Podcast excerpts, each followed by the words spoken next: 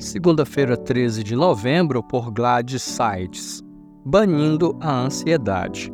Não andem ansiosos por coisa alguma, mas em tudo, pela oração e súplicas e com ação de graças, apresentem seus pedidos a Deus.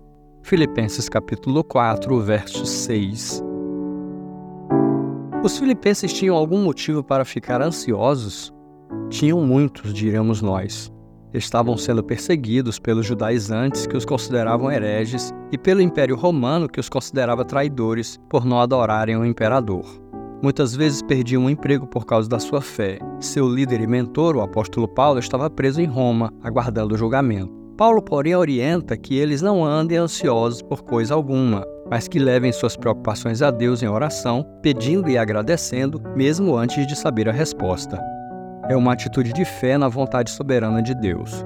A preocupação pelas coisas da vida pode levar a uma ansiedade patológica. Esse tipo de ansiedade é considerada a doença do nosso tempo. O corpo da pessoa ansiosa pode sofrer de arritmia cardíaca, vertigens, boca seca, dificuldades respiratórias, entre outros sintomas. A mente fica repleta de pensamentos negativos.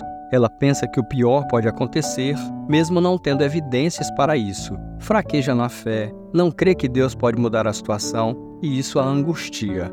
Passa então a tentar resolver tudo sozinha. Paulo mostra confiança na verdade de que Deus vai suprir todas as necessidades dos filipenses. Em Cristo Jesus há gloriosas riquezas. Não vai faltar suprimento. Não vai faltar providência, nem direção, nem consolo. Sabendo disso, podemos descansar no Senhor lançando sobre ele a nossa ansiedade.